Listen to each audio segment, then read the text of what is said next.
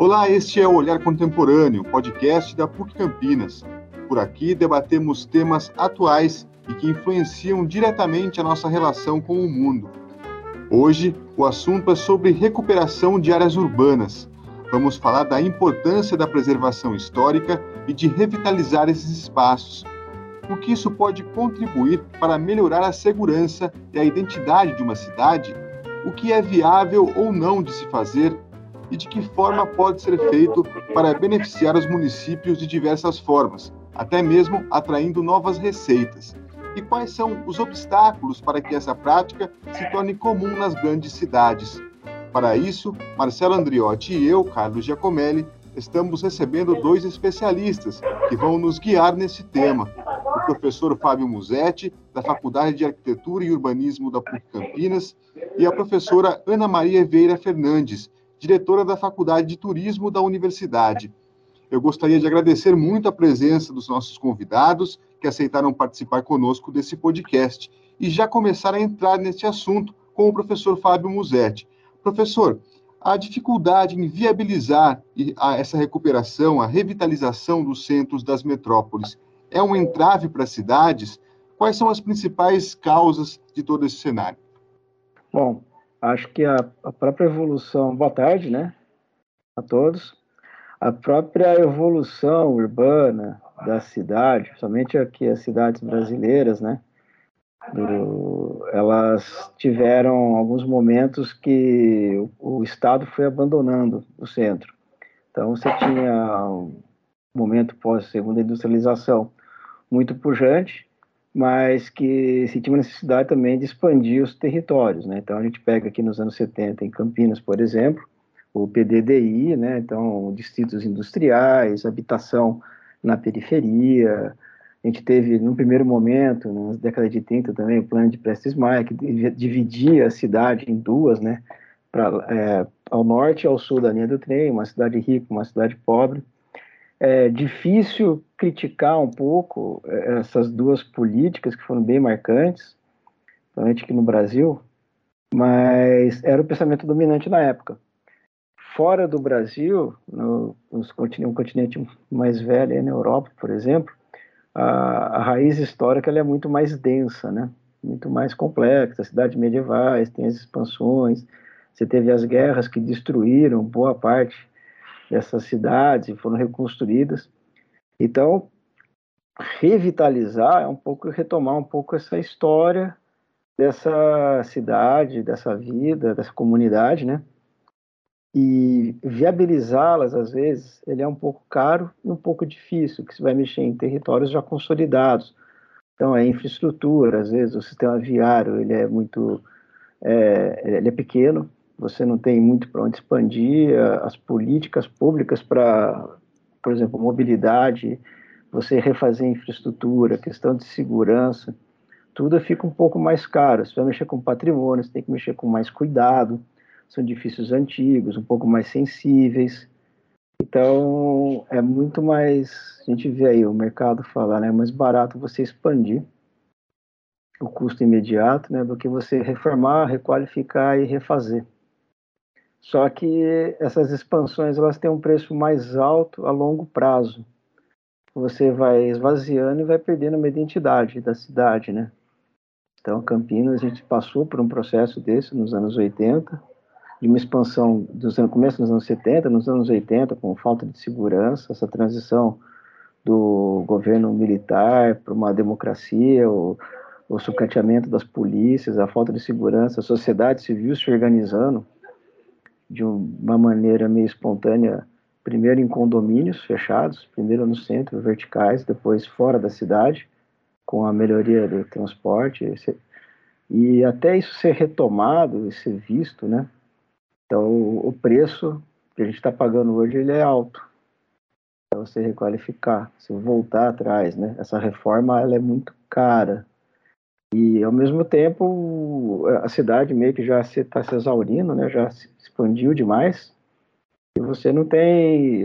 De repente, essa volta é meio obrigatória, ela está se tornando meio óbvia. Né? Você requalificar, pegar a história, você dá mais qualidade para a cidade. Campinas está quase perdendo a identidade dela. Né? A gente virou um grande anel viário, tudo, toda a parte cultural, eh, onde a gente brinca, né? Na minha infância, os cinemas eram no centro da cidade, a gente fazia tudo a pé. Hoje a gente faz de carro na rodovia, usando a rodovia inadequadamente como uma avenida, para ir no shopping center assistir cinema ou assistir teatro. Então, assim, a minha geração vê isso indignada, né? Mas é o que está acontecendo. Então, essa identidade do centro da cidade, você andar, a história, né? Ela está sendo abandonada. E isso vai custar muito caro. Então, acho que eu falei um pouco de causa e efeito. Né? O entrave é o custo, é a dificuldade de você mexer. Você vai mexer numa, no centro da cidade, você mexe em trânsito, você mexe em infraestrutura, são obras mais demoradas. Mas a gente tem que enfrentar isso de cabeça erguida, né? Eu queria aproveitar e fazer uma pergunta para a professora Ana Maria, até falando sobre, sobre essa questão aí da, da riqueza cultural do centro. Né? Muitas cidades do Brasil, também de fora daqui, se valem da, da beleza do patrimônio histórico, arquitetônico, para fomentar o turismo. Essa recuperação realmente pode gerar riqueza e receita para os municípios? Olá, boa tarde também a todo mundo aí que está nos ouvindo, né? É, obrigada pelo convite, é um prazer estar aqui debatendo esses temas com vocês, com o professor Fábio, né? É, e realmente, acho que como você coloca, essa valorização do, do patrimônio histórico-cultural, né, vem sendo aí uma estratégia muito utilizada, né, por gestores públicos locais, por uh, empreendedores, investidores privados, né, urbanistas, como um instrumento mesmo de, de renovação e valorização urbana, né?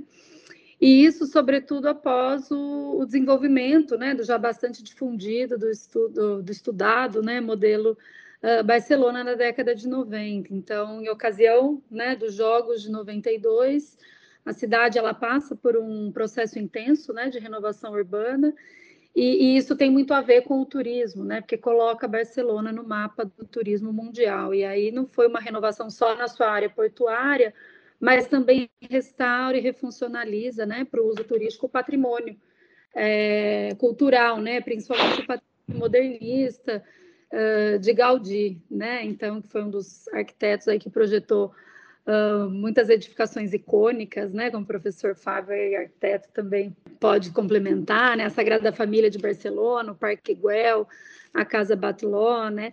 E aí não por acaso esses atrativos, eles são os mais visitados da cidade desde o início dos anos 2000, né? Então foi foi criada uma roteirização, né, uma rota turística e temática modernista como um dos elementos dessa renovação e coloca é, a cidade aí como no mapa turístico mundial, né? Porque até então as cidades mais visitadas na Espanha eram Madrid, eram as cidades né, do sul da Espanha, Andaluzia, uh, Sevilha, Córdoba, né? Mas depois dessa renovação se coloca o patrimônio aí ressignificado, gerando um novo valor, né? Então, inclusive essa renovação da cidade, né? Essa, essa renovação urbana e o turismo eles alavancam processos de patrimonialização dessas edificações, né? Então, elas foram reconhecidas como patrimônios mundiais da Unesco, por exemplo, um conjunto no fim do, dos anos 80 e depois um outro conjunto no final dos anos 2000, né? Assim, no começo dos anos 2000, desculpa, em 2005. E o que atrai ainda mais turistas, né? Porque o patrimônio reconhecido aí tendo o selo, né? Vamos dizer a chancela da UNESCO acaba sendo um marketing a mais é, para o patrimônio. Então, Barcelona é uma inspiração né? É, e aí o patrimônio arquitetônico dos sítios históricos eles vêm ganhando esse papel importante, né? Uh, nesses processos de requalificação. É o caso de muitas cidades da América Latina, muitas cidades brasileiras, né? A gente estava comentando Uh, antes, né, aqui, sobre o Rio de Janeiro também, que passou por um processo de renovação inspirado por Barcelona para os Jogos de 2016, e também é, alavancou o reconhecimento aí do Cais do Valongo, né, atrás ali da, da Praça Mauá renovada, do Museu do Amanhã, em 2017. Então, era um patrimônio que sempre teve ali, que a população lutava para que ele fosse reconhecido desde os anos 90, mas teve essa visibilidade por conta né, do, dos Jogos Olímpicos, enfim, do turismo, teve essa alavancada, vamos dizer, é, internacional. Então, essas intervenções relacionadas ao restauro, ao tombamento, né, é, a refuncionalização pelo turismo, para o uso turístico, para o consumo cultural, a gente acredita, né, que possibilita aí um desenvolvimento de novos deslocamentos, de fluxos de circulação, novas demandas, que gera um novo mercado, né? Tem alguns dados da Organização Mundial do Turismo, por exemplo, é, a OMT, e ela fala, né, que desde 2012 o segmento que mais cresce no mundo é o segmento do turismo cultural, onde o foco aí o principal recurso é o patrimônio, né? Então, é, se bem planejado, né, se bem desenvolvido, implementado e executado, o turismo pode sim gerar receita, né, e pode contribuir aí para o que o professor também estava comentando, né, para os centros não ficarem tão esvaziados, né, para aquecer a economia local, melhoria da segurança pública, sem contar esses ganhos aí com a preservação da memória, da identidade, da cidade, por meio de roteiros, de oficinas de educação patrimonial, né? Porque o turismo, além de uma oportunidade de crescimento econômico, social, ele pode ser instrumento de educação e preservação da história. A professora você destacou bem aí o quando bem planejado, né? É, queria até falar com o professor Fábio sobre isso, que muitas vezes a gente vê algum, algumas iniciativas do poder público ou do privado até de recuperar prédios é, históricos e, e com, com, um valor arquitetônico grande, porém sem devida atenção é, as questões técnicas que devem ser aplicadas para fazer isso de forma correta. Então, o foco muitas vezes é apenas deixar o prédio bonitinho, vamos dizer assim, deixando de lado suas características mais importantes. Isso também é um problema nos dias atuais? Está ocorrendo muito isso? Olha, ocorreu mais. Acho que hoje as políticas públicas de preservação e restauro, né, elas estão ficando mais claras, mais transparentes. É, é, é uma coisa, não é não é muito antiga. A gente aqui, o IFAM, se for ver, ele é relativamente recente, deve ter uns 50 anos, 60 anos. E então consolidar essas políticas está tá, tá trazendo, né, um contexto de novas propostas desses projetos. Então, não é só preservar a fachada, por exemplo. Então, a gente hoje tem políticas, a gente está olhando um pouco preservar o uso, é lógico que é difícil, às vezes, evitar uma, museificação daquele patrimônio, mas se você conseguir fazer um paralelo de requalificar, por exemplo, trazer vida para esses lugares, talvez com um pouco de habitação, com serviços, comércio, for, tentar re, restaurar uma coisa que no começo, né, ela tinha uma, uma vida cosmo, uh, urbana consolidada. Então, não é só resgatar o edifício, é resgatar a memória, o que ele significa, e tentar trazer, mesmo para os dias de hoje, o que era aquela proposta de vida. Por exemplo, centricidade, a gente sempre pensou, sempre trabalhou com, com a proposta de uma vida mais cosmopolita. Você morar de um jeito diferente, às vezes em apartamentos, em unidades menores, e ter uma vida na cidade mais intensa, com serviços, comércio, próximo do trabalho, não precisar de veículos para fazer seu transporte, né? Você depender cada vez menos de transporte individual, usar um pouco mais de transporte público, ou a pé, por exemplo, né? Então, é, a gente está entendendo isso daí, que essa reforma não é só do patrimônio, né? tem que ser do local, do contexto onde ele está inserido, e às vezes com políticas de incentivo a estimular o desenvolvimento do seu entorno, né? A professora Ana Maria citou perfeitamente Barcelona, né? Então, não só os edifícios de Gaudí, mas o entorno que aconteceu em volta, não só o bairro gótico, né, que tem a cidade medieval entre muros, mas toda uma reforma da avenida, da praia costeira, que era antes uma, uma área portuária degradada. Então, não, é, as propostas de intervenção de maior sucesso hoje, elas envolvem todo o entorno, né? o Porto Maravilha ali, então tudo que aconteceu em volta, a requalificação de muitas áreas do aterro do Flamengo, é, a, o edifício edifícios modernistas ali perto do centro. Então tá tendo, teve um movimento geral. A coisa não acontece às vezes se olhar só para um edifício, para um objeto, né? Você não pode olhar o edifício como objeto, você tem que olhar esse contexto de vida, né, como um todo. A dificuldade é essa. É. O professor, retomando até essa questão dos gastos, né, que o professor Fábio falou, é, a gente tem, a gente sabe que é muito caro, né, fazer toda essa reformulação, tem vários problemas envolvidos, é, e por isso essas obras geralmente ou não são feitas ou são postergadas, né? Do ponto de vista do turismo, e das ações que podem ser feitas. Como é que dá para tornar um processo desse atrativo do ponto de vista turístico e também financeiro, né? Trazer receita com essas reformas. O que, que pode ser feito nesse sentido?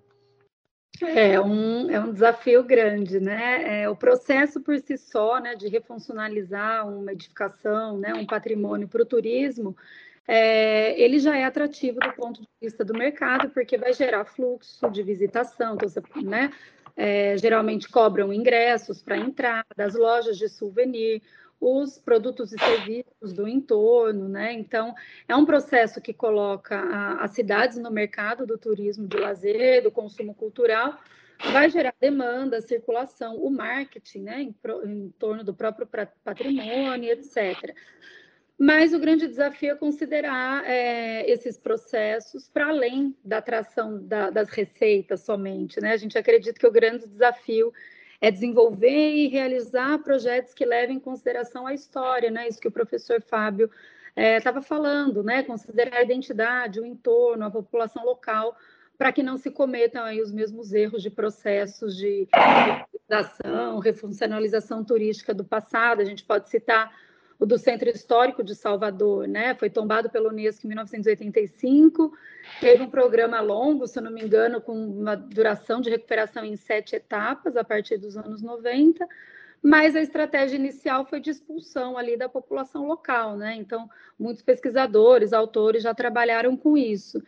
E aí, ou mesmo processos mais recentes, como eu citei do Rio de Janeiro, do Cais do Valongo, que conta ali com a revitalização, né, com a renovação do centro, a abertura para, né, da, da paisagem da Baía da Guanabara, né, então, retira o viaduto da perimetral, abre a cidade, mas que remove também muita população ali, né, dali, daquele entorno, né? Então, é, é pensar numa forma para que uma forma só para todas as cidades, isso pode ser um pouco perigoso, né? O, o próprio caso do modelo Barcelona, que ele foi exaustivamente replicado aí em muitas cidades, mas a gente sabe que as cidades são dinâmicas, têm os próprios processos, os próprios contextos socioeconômico, político, cultural. A própria cidade de Barcelona, né, tentou é, replicar seu próprio modelo no, no, início dos anos 2000 e já não deu, não deu muito certo, né, por conta da dinamicidade do território. Então, não existe uma receita de bolo, né? A gente tem que considerar realmente, caso a caso, tem que considerar as especificidades do lugar,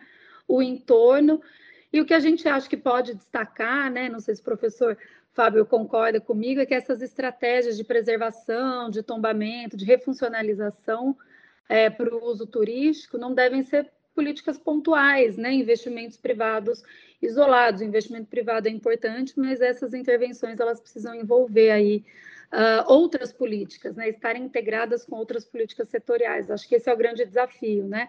Está aí articulada com as políticas de meio ambiente, mobilidade urbana, uh, de habitação, de cultura, né, para que os gestores aí do patrimônio, os empreendedores, eles consigam aí pensar Uh, num melhor caminho, né? Então, colocar todas essas ações aí articuladas no mesmo debate, né? pensando numa perspectiva sustentável, né, de planejamento urbano, pensando a cidade, né, e não só aí as edificações isoladas. É assim, é, falando dessa questão de, de, planejamento também, né, professor? É, a gente sabe que existe um projeto da PUC Campinas e da prefeitura sobre a revitalização de uma área importante da cidade ali, da estação rodoviária, né, ferroviária ali. O que o professor poderia comentar sobre esse projeto? Como é que tem sido eh, pensada essa revitalização naquela área? E conta um pouco mais para a gente como é que isso se aplica a Campinas, todo esse debate de, de recuperação de uma área importante histórica. Bom, vamos lá. Há, há muitos anos, né, há mais de 20 anos, a gente vem criticando né, o abandono ali do pátio ferroviário. Primeiro, o próprio abandono do modal né, de trem, que foi o que fez Campinas ser Campinas. Foi um trocamento ferroviário, né? Primeiro do caminho dos Goiás, lá, tropa de mulas, indo para o sul de Minas, para Goiás, para o interior de São Paulo. E com a estruturação da rede férrea, né? Da Paulista, da Morgiana, Campinas, depois da quebra do café, ela, tem um, ela cresce primeiro essa linha para tirar, escoar nessa produção cafeira, e depois que o lá virou um, uma estrutura para o desenvolvimento industrial. Então, Campinas cresce muito, né? E de repente, nos anos 50, a gente abandona uma política aí de nível nacional, um pouco de abandono do sistema férreo para e pneus. Mas toda, como você tinha linha férrea ali próxima, a estrutura viária, né, rodoviária, foi feita paralela ou próxima disso. Então, o sistema da Anguera, Bandeirantes, sistema de transporte. Então, Campinas ela surge disso. Ficou residual ali por questões jurídicas, né, de, da propriedade, FEPASA, depois para a União, depois para o município, um grande vazio urbano no centro da cidade, de 310 mil metros quadrados. E há mais de 20 anos aqui a gente estuda essa área, né, que ela está é, inserida, né, ela é um pouco remanescente do pátio da estação de trem, que da onde surge parte né, o plano de Prestes Mais em 34. Então você cresce para um lado a cidade rica, outro lado você tem vila industrial, cemitério, matadouro, que é o outro lado da linha do trem.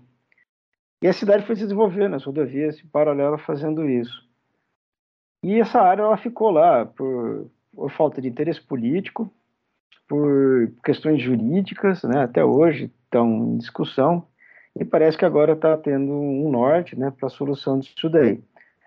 Nessa proposta, a PUC tem, como a gente tem estudado faz tempo isso daí, a gente tem participado muito dos conselhos de desenvolvimento urbano, de preservação de patrimônio com o DEPAC. Então, eles procuraram a universidade, né, para saber o que a gente estava pensando. Então, a gente isso daí em disciplinas, tem dissertações de mestrados, sempre estudando isso daí, o que, que seria possível. A gente teve um ex-professor que foi prefeito, que a tônica do seu trabalho era requalificar a central por esse pátio. Infelizmente, ele não conseguiu completar o mandato dele, um, uma infeliz violência aí, mas ficou isso daí no, no, no DNA dessa requalificação. Hoje parece que estão dando distinto, então, então já tem algum norte aí. É, a volta do sistema de transporte por trem, então parece que agora está rodando já o edital do TIC, o Trem Entre Cidades. Então você vai fazer Campinas-São Paulo, saindo do centro de Campinas, parando em Jundiaí até a Estação da Luz. Então isso vai ganhar bastante é, pujança, né? Vai ser muito importante isso. Você tem um sistema mais um modal, né, de transporte, um pouco mais seguro, sem atrasos, levando muita gente. Em paralelo a isso, no plano diretor de 2016 foi designado, isso deu uma, uma no plano diretor, um uso cultural ou de serviços para essa área da FEPASA. Então, teve planos anteriores, que envolvia muita especulação imobiliária, enfim, teve em 16 esse, ajuste, ela foi um pouco preservada, e a pouco foi chamada a participar desse processo. A princípio, foi está sendo feito o começo de uma forma fragmentada pela prefeitura. Primeiro, o antigo prédio do relógio que eles estão destinando a uma amostra de arquitetura e decoração, e que depois vai virar um centro de exposição para a Secretaria de Cultura. Não sei se é a melhor política por aí, mas é o que está acontecendo. E a partir disso daí geraram outras demandas. Então, a, a PUC, a gente tem a, isso, o pessoal da prefeitura vem aqui gosta muito dos nossos espaços do Mescla. Então, a Secretaria de Negócios e Inovações convidou a gente a trabalhar com dois galpões, a gente chama os galpões gêmeos ali, que dão para a vila, vila industrial, e requalificar parte deles para um uso, uma aceleradora, um espaço para inovação, como temos aqui. E a partir disso daí, isso começou a tomar proporções né, um pouco maiores, assim, para entender a, a, proposta disso daí, a gente começou a desenhar junto o trem, junto esse espaço que já está com uma destinação, que está em obras, e requalificar o resto, os acessos, como é que transpor né, a linha do trem para quebrar essa barreira que é uma cicatriz que marca a cidade, essa segregação social.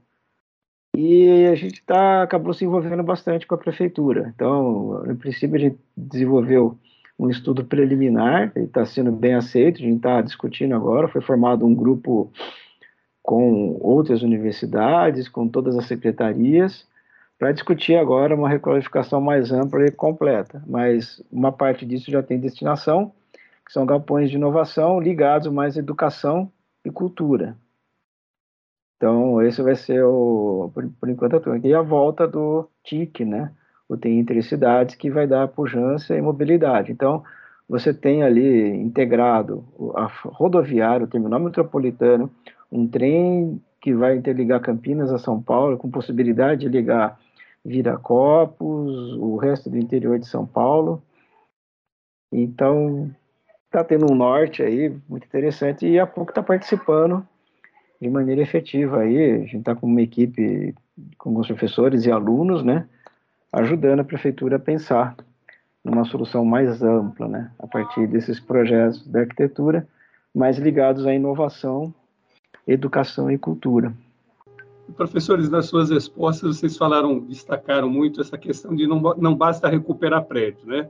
Tem que, é, é uma coisa muito maior, tem que, que trabalhar é, recuperação da vida nesses, nesses locais, nessas regiões centrais. Né? Para muitos urbanistas, ele, a transformação de imóveis abandonados ou deteriorados nas regiões centrais em moradias populares seria uma forma de trazer vida para essas áreas. Né? Ao mesmo tempo, aproveitar a infraestrutura que já existe, é subutilizada. A gente tem visto muito, muitas pesquisas mostrando o número altíssimo de imóveis eh, vazios nas regiões centrais. Né? É, e, além disso, aproximaria muitos trabalhadores dos locais de trabalho também. Isso seria uma boa saída é, urbana e também até para o turismo nessas regiões centrais? É, pegando um gancho aí na fala do professor, né, na resposta anterior, muito legal saber sobre os projetos né, da PUC aí com, com a prefeitura. A Faculdade de Turismo se coloca à disposição também para ajudar a pensar né, a cultura, o turismo de Campinas, para ver se a gente consegue reconstruir ressignificar essa memória, essa identidade, né? Acho que é importante. E aí, a respeito dessa, dessa questão, né? É, enfim, desses, uh, dessas regiões, esses, é, esses imóveis abandonados, né? serem transformados em moradias populares, sem dúvida, né? Eu acho que não é de hoje que a região central aí de, de muitas cidades brasileiras, né, possuem os chamados vazios, né, urbanos como reservas de valor, então edificações abandonadas que estão destruídas, vazias, enquanto grande parte aí da população sofre, né, com a falta de moradia. Então renovar é, esses espaços em consonância com as políticas de habitação, é, acredito que possam fazer com que esses espaços, né, eles cumpram aí a sua função social, né? Mas, de novo, né, é preciso pensar a partir de uma perspectiva uh, de um planejamento urbano que seja, né, pensando aí na, na, sustentabilidade, vamos dizer, socioeconômica, né, sociocultural, considerando que tipo de moradia que se deseja. Né, qual população que realmente vai ser atendida, o que, que realmente está sendo considerado, ou se esses espaços eles vão ser preenchidos somente, né, pensando em projetos que vão aí contribuir para mais processos de enobrecimento, né, de gentrificação, especulação imobiliária, e aí o que agravaria ainda mais o problema né, da habitação social, como a gente vê em vários exemplos mundo afora. É, e pensando na perspectiva do turismo, né, o maior atrativo, o maior diferencial das cidades, pensam quantas cidades são destinos turísticos, né, como ter competitividade entre elas. Então, a maior competitividade, o diferencial é a vida cotidiana, né, é o que difere uma cidade da outra. É o que faz a cidade ser atraente, né? É diferente, sobretudo diante desses processos de globalização, de a gente ter uma homogeneização das cidades, né? As mesmas redes hoteleiras, as mesmas lojas, as mesmas cadeias de alimentação.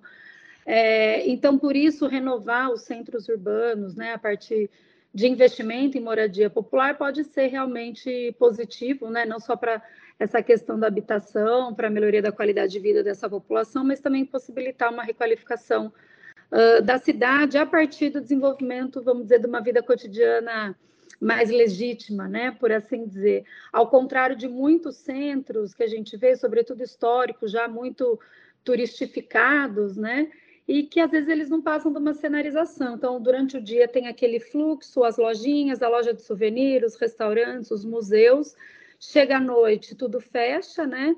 E aí aquele centro fica esvaziado, muitas vezes até fica ali perigoso, com atividades indesejadas, né?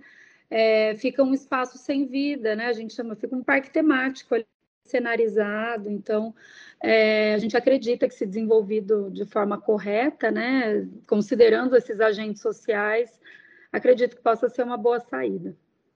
A gente fala assim, é, é, habitação de interesse popular, habitação de interesse social, é, a gente tem uma política muito antiga que levava essas pessoas para muito longe da cidade, porque a terra era barata.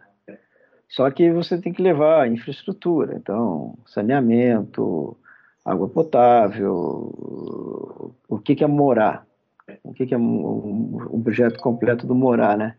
Então você tem que ter escola, tem que ter padaria, tem que ter comércio, tem que ter serviço, tem que ter creche.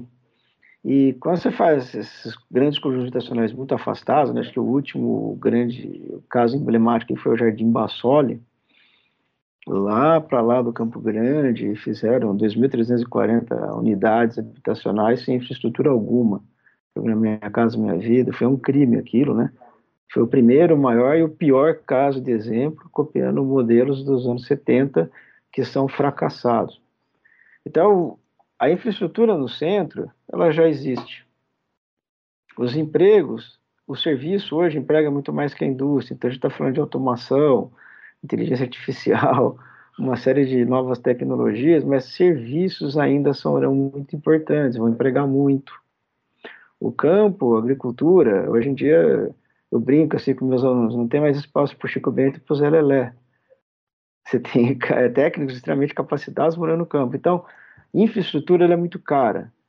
Quando você compartilha com mais gente, melhor. Isso é mais barato. Então, fica mais acessível às pessoas de baixa renda. Então, você pode fazer bons projetos, bons desenhos e requalificar. Então, essa vida cosmopolita, as pessoas vão estar vivendo, a senhora Ana Maria colocou perfeitamente, né? Você no, de noite você não esvazia. Se as pessoas estiverem morando, se tiver tudo meio junto, né? A, a, vida, essa, essa, vida cosmopolita, com os turistas, com as atividades econômicas, com a vida cotidiana, tudo acontecendo ao mesmo tempo, com espaços que a gente chama assim de espaços educadores, né? Espaços culturais, museus, grandes praças que, de uma certa maneira, vão ajudar a educar essas pessoas, só com a vivência do espaço, um espaço bem cuidado, um espaço que as pessoas sintam pertencimento àquilo, elas acabam tomando conta. E tem várias referências disso.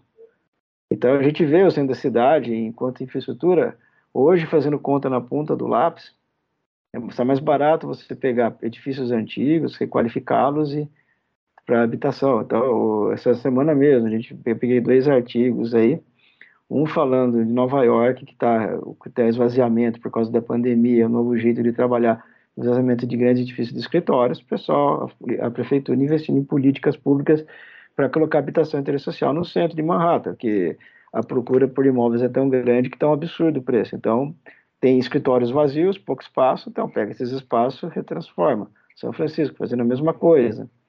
Campinas, por exemplo, comparando Campinas com São Paulo, Campinas tem um centro que tem bastante habitação. Só que a gente está com muito idoso. Por um lado é bom, que tem bastante hospital, mas como é que eu trago vida nova para isso? Então, a gente está espantando pela falta de segurança.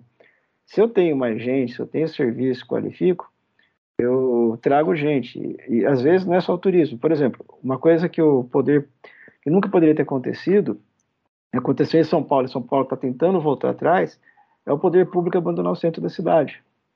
Então, tá, tirando a prefeitura, a Câmara dos Vereadores está na saída para Valinhos, Poder Judiciário está aqui do lado do Alphaville, é, os o Tribunal do Trabalho está na Norte-Sul. Então você tem um esvaziamento e esses serviços públicos são obrigatórios, estão na área central, você tem todo o modal de mobilidade. Por que eles saíram de lá? Então você tem isso, com requalificação, com patrimônio, serviço público, essa vida inteira, a professora colocou muito bem, ela, ela retoma, ela traz de volta, né, essa qualidade de centro. Eu, eu todo ano eu levo meus alunos para Belo Horizonte. Então, um dos passeios obrigatórios é ali a, a Praça da Independência, que você tem a sede do governo, a antiga sede do governo do estado, os edifícios históricos que foram requalificados, um monte de museus, CCBB e outros museus, mas você tem uma vida pujante em volta ali, mercadão ainda. Então a cidade acontece no meio do movimento turístico, com, com patrimônio, uma vida cultural muito pujante. Acho que essa estratégia, né, ela tem que ser revista. Você tem que pensar sempre tudo meio junto, não separado, né? Acho que Campinas erra primeiro por tirar o poder público abandonar o centro da cidade. Até até uma das, das dicas de leitura, né, que vocês pediram, é um, é um livro do Heitor Frugulho Júnior, chama Centralidade de São Paulo, Territórios, Conflitos e Negociações na Metrópole, que mostra esse movimento da, da, da cidade de São Paulo, do poder público esvaziar, e hoje o poder público voltar para o centro da cidade, e o que está acontecendo, é, é, colaborando na requalificação da área central. Mesmo que tenha pouca habitação, mas hoje existem políticas e vários empreendimentos voltando para ter habitação para o centro. Então a gente vê em Roma, Nova York, Baltimore, vários lugares, né? Barcelona, de novo, né? Então acho que Campinas a gente está discutindo com eles, um pouco está tentando ajudá-los, né, a entender isso também. Professores, é, a gente falou até agora de bastante do negócio do, do setor público investir, do privado investir, a gente está falando da, de quem faz essa mudança, né? Eu gostaria de saber de vocês dois qual é a participação da população nesse processo, né? É, porque a gente sabe que tem que ter o, o, apoio ali do o cara que vai se deslocar do centro, ele tem que ter o comércio em volta, como vocês dizem, né? não dá para esvaziar à noite.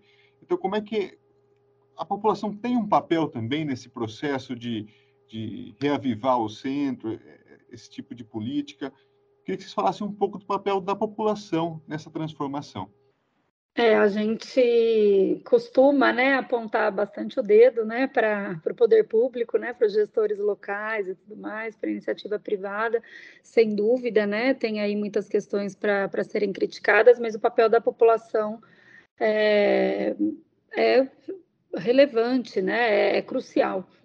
A gente tem uh, falta, né, de, de participação popular, vamos dizer assim, nesses processos decisórios, ou por, por falta mesmo de envolvimento, ou por questões né, que não são analisadas e não há realmente uma abertura, né? Então, a participação, o envolvimento da população é, local, né, dos moradores, nesses projetos né, de renovação urbana, é, de refuncionalização é essencial, né, para que esses projetos sejam positivos, não só para quem está investindo, né, tanto o poder público como é, os investidores privados, mas para a população, né? Porque é importante, sim, dar, dar usos, né? renovar o espaço urbano, dar novos usos pra, pra, para o patrimônio, né? o que contribui aí, inclusive, para sua preservação.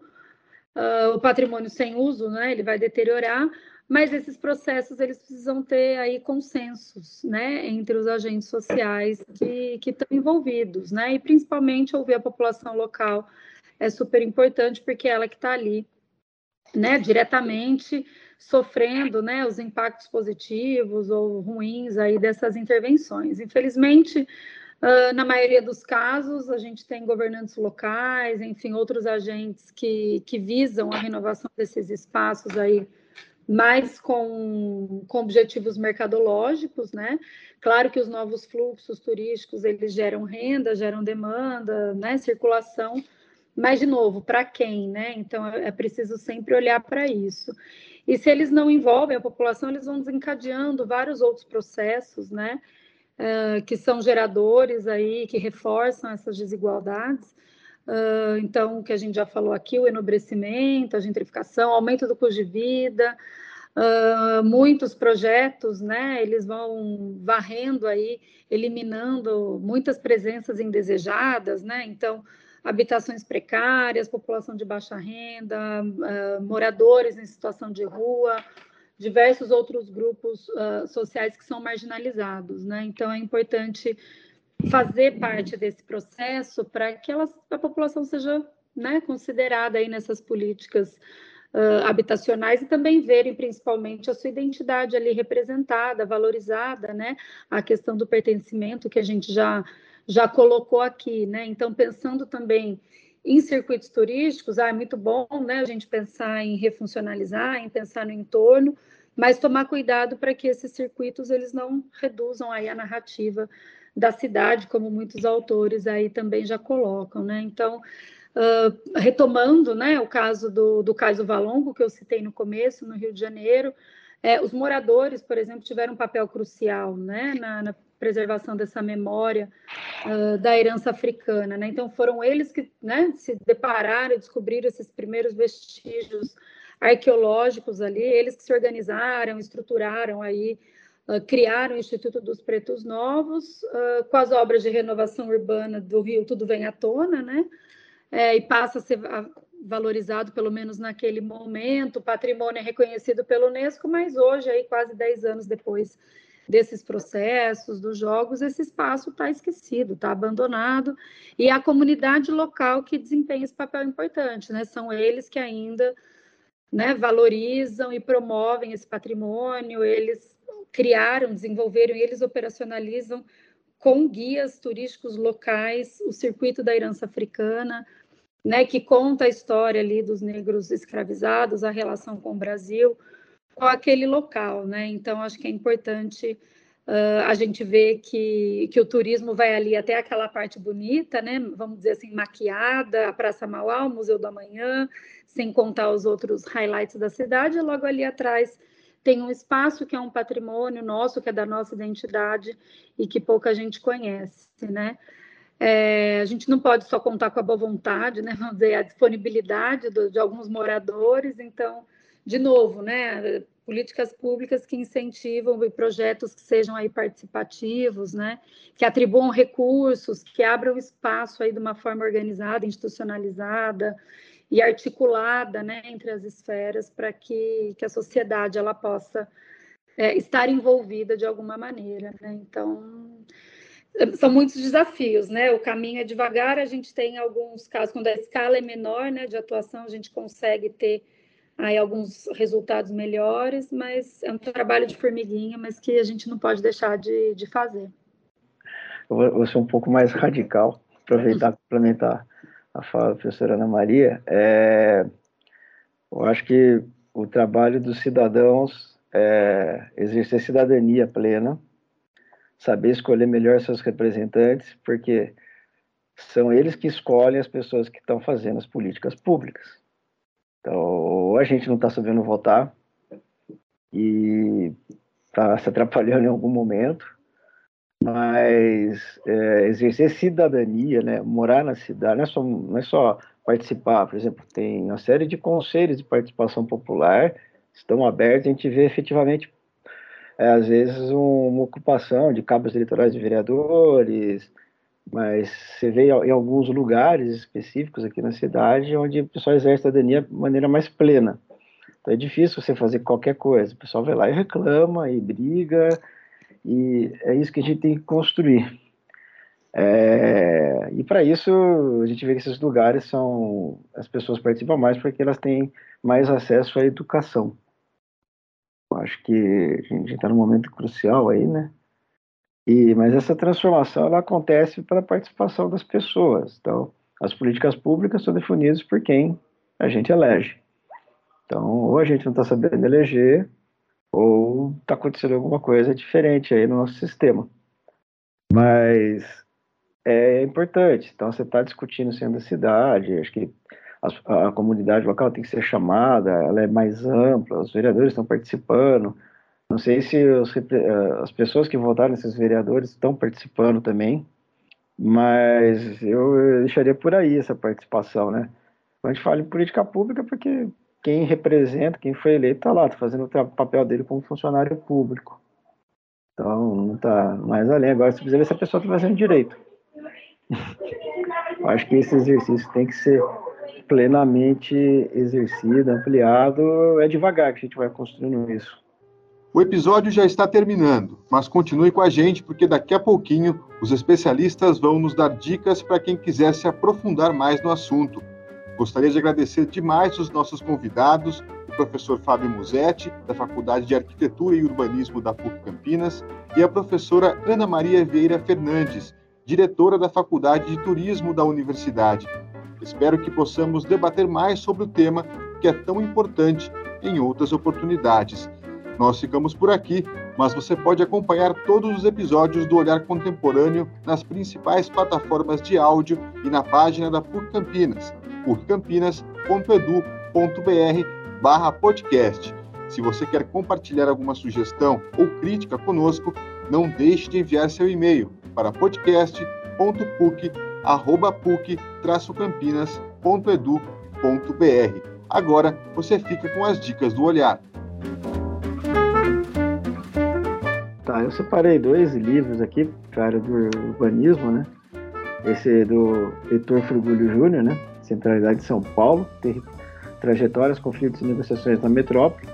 Ele conta um pouco dessa história do abandono da história do desenvolvimento da cidade de São Paulo, do centro, o abandono do poder público e depois a volta.